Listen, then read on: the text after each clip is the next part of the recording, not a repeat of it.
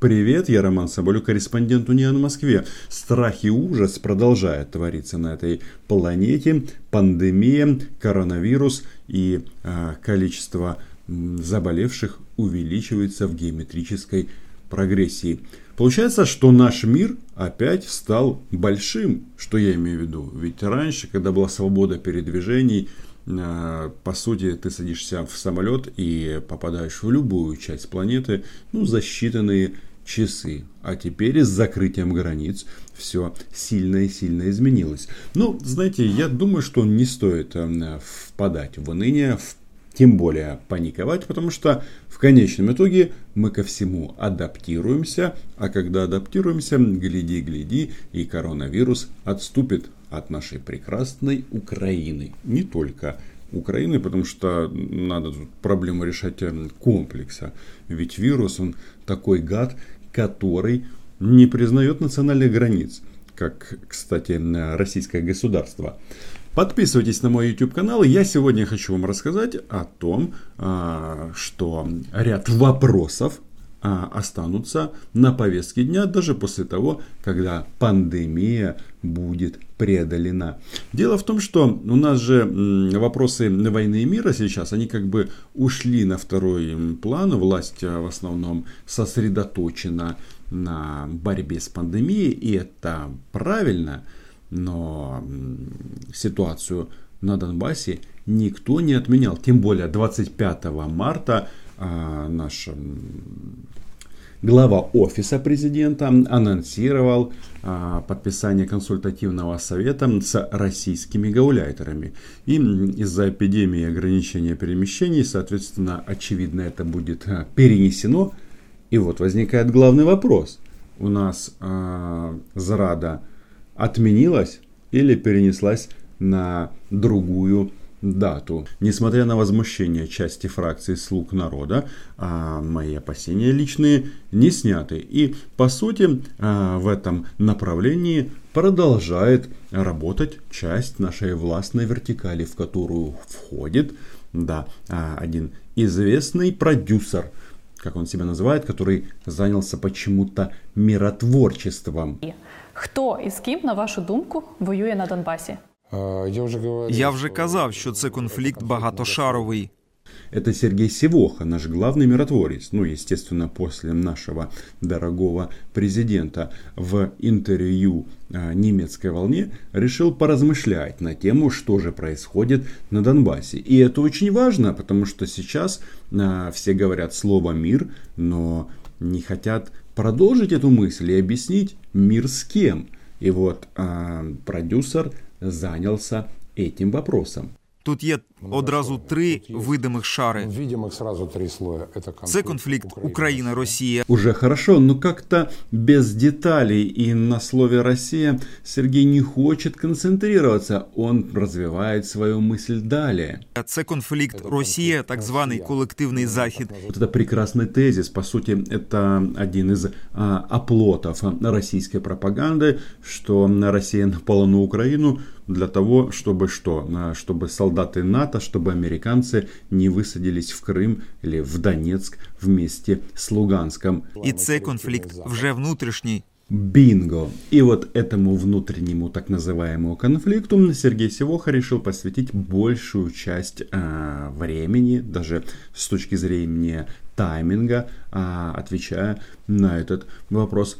И это любопытно, потому что они продолжают, э, по сути, отстаивать тезис о гражданской войне в Украине.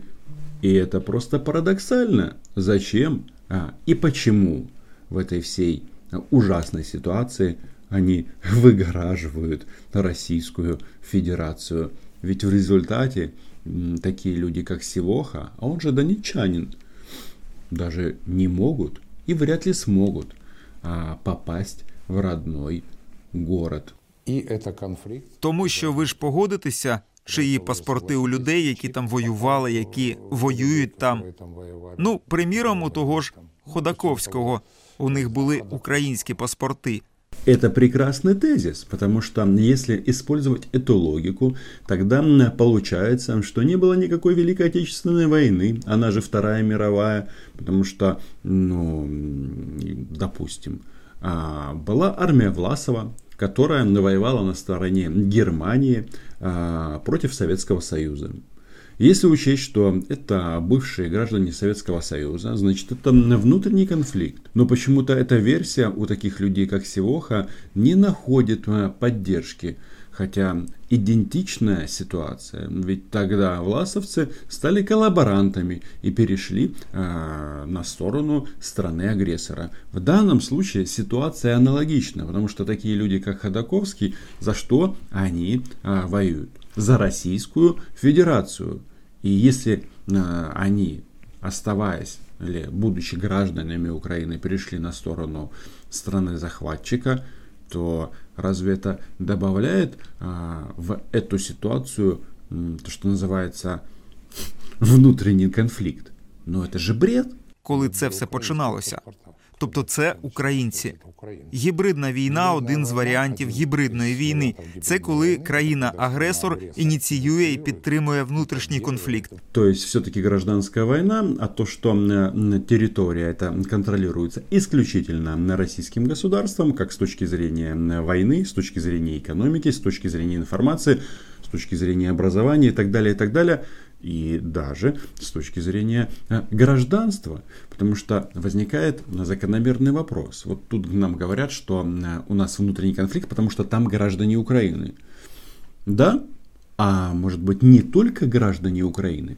И чтобы понять как бы весь абсурд этой ситуации, я предлагаю вам вернуться на несколько дней назад к такому прекрасному событию, когда депутаты ОПЗЖ приезжали в Москву. И, кстати, очевидно, в следующем а, парламенте Украины Сиоха сможет стать депутатом от ОПЗЖ, потому что то, что он говорит и делают эти ребята, очень и очень похоже. Смотрите, вот на 11 марта, совсем недавно, депутаты Госдумы приветствовали делегацию из парламента Украины. Вот эти а, товарищи решили создать а, межпарламентский диалог во имя мира. Украина, Россия, Германия и Франция. Да, ну, сама идея, она прекрасна. То есть, а, тем самым а, размывается а, самое главное. А, нам предлагают говорить о мире и а, исключить из дискурса сам факт того, что Россия контролирует часть Донецкой и Луганской области. Вот депутаты, стояли они тут и аплодировали, как это все хорошо. Смотрите, а, председатель Госдумы Вячеслав Володин а, призывал депутатов Верховной Рады приезжать и в дальнейшем, чтобы строить отношения на принципах открытости, добрососедства, отсутствия двойных стандартов и невмешательства в дела суверенного государства. Невмешательство в дела суверенного государства. Это же просто прекрасно. И он тут добавляет, нас многое объединяет. Не знаю, что нас объединяет, кроме на линии соприкосновения. Так вот, в рамках этой поездки прошла встреча депутатов ОПЗЖ и э, депутатов Единой России. Это было 10 марта. Ну вот, смотрите, прекрасная фотография. А, ребята вокруг Володина. Все эти люди находятся в санкционном списке Украины и Европы. Они голосовали за э, аннексию Крыма. И не только. А, по сути, поддерживают всячески отжим украинских территорий, я хотел бы обратить ваше внимание вот на этого человека. Смотрите, это Виктор Водолацкий, а, заместитель главы комитета по делам СНГ, а, активное участие принимал при отправке и организации, а, по сути, незаконных формирований в Крыму во время операции по аннексии и оккупации Крыма. Так вот, он отправился в Ростов-на-Дону 18 марта и сообщил о том, что около 600 или 800 тысяч жителей, цитируя Луганской и Донецкой народных республик, сможет получить российское гражданство в упрощенном порядке до конца 2020 года говорит Виктор Водолацкий. Тут нам рассказывают, как это все происходит и так далее, и так далее. И мы, соответственно, должны вернуться к этому тезису невмешательства во внутренние дела. Правильно? Но почему-то в парламенте они говорят одно, а на практике мы получаем совершенно другое. И внимание насчет внутреннего конфликта. Теперь э, возвращаемся к подписанию этого консультативного совета. Вы же знаете, что Ермак согласился о том, что российские гауляйтеры теперь являются уполномоченными представителями ОРДЛО. Вот давайте-ка вспомним, что подписала Ермак с Козаком а, совсем недавно в Минске. А, о том, что они создают этот консультативный совет, вот 25 марта. И а, Никанорова и Дейнега у нас теперь проходят как полномочные представители отдельных районов Донецкой области. Но хочется задать вопрос, а какое у них гражданство? И знаете, но у них-то теперь российские паспорта. И по сути, а, очень хитро получается, что э, оккупированная часть Донецкой и Луганской области представляют теперь граждане Российской Федерации, но при этом Российская Федерация вроде как ни при чем, потому что а, сам факт подписания этого консультативного совета ну, но, а, выводит Россию а, из страны-участницы а, переговоров, а, которая по сути является страной-агрессором, в кого там? В наблюдателя наравне с Францией и Германией. Понятно, что наши власти, они хотят в этот консультативный совет вписать, или точнее включить и донечан, и луганчан, которые ну, прекрасно понимают, что там происходит, и являются беженцами в свободной Украине. Но э, Козак имеет а, не просто так а очень такой глубокий опыт э, создания все новых и новых Приднестровий. В этом совете 20 человек. 10 Украина, 10 представителей Ордло. Но а, если даже а, Ермаку удастся половину этих представителей а, сформировать из людей с проукраинской позицией, то там записано, что решение этого консультативного совета принимается только если больше трех четвертей голосов. То есть в этом органе а, граждане России а, или новые граждане России, российские гауляйтеры получили а, или получат право вето. И это, по-моему, просто конгениально. Тем самым Россия, россияне добились главного, чего им не удавалось получить последние 6 лет. Так называемого прямого диалога, который, опять же, ведется с гражданами России, но на россиян на Донбассе почему-то нет.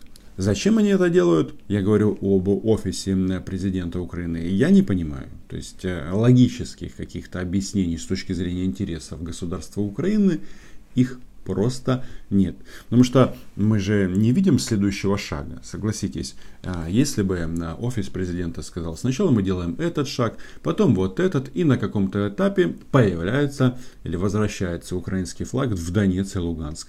Но этого нет и этого не будет. И по сути мы просто играем в поддавки для того, чтобы россияне имели возможность на каком-то этапе поставить вопрос так. Ну видите, у них там внутренний конфликт, вот даже Севоха об этом говорит, мы здесь ни при чем, снимайте с нас санкции, ну а что? И пусть Украина, как и Молдова, а, ведет а, десятилетний переговоры с гауляйтерами, которые никогда ничем не закончатся. Потому что сама, ну скажем, миссия этих людей, Никаноровой, Дейнего, это как раз кошмарить Украину. С ними договориться не удастся. Потому что они хотят, чтобы там был русский флаг, страны, гражданами которой они являются. А мы, мне так кажется, хотим другого. Но, слушайте, особенно любопытно а, вот эти вот заявления по, про внутренний конфликт на фоне того, что говорят здесь, в России. Они же хотят нам а, помочь м, бороться с коронавирусом на самом-то деле. И боюсь а, только за одно, что когда приходят россияне под разными причинами, не то русскоязычных защищают, не то борются с коронавирусом, они потом не уходят. И для этого а, созданы все необходимые инструменты. И украинским голубям мира это должно быть, мне кажется, интересно. Что тут сказал недавно министр обороны Российской Федерации? В преддверии 75-й годовщины окончания Великой Отечественной войны завершено воссоздание легендарной 150-й гвардейской мотострелковой дивизии, боевое знамя которой стало одним из символов Великой Победы. Это Сергей Кожугетович рассказывает об изменениях в Южном военном округе Российской Федерации. В чем особенность этого округа? В том, что он а, как раз и прилегает Украине и э, в том числе к оккупированным частям Донецкой и Луганской области. И вот эта вот 150-я дивизия, про которую сказал Шойгу, она где там а, находится? В городе Новочеркасск.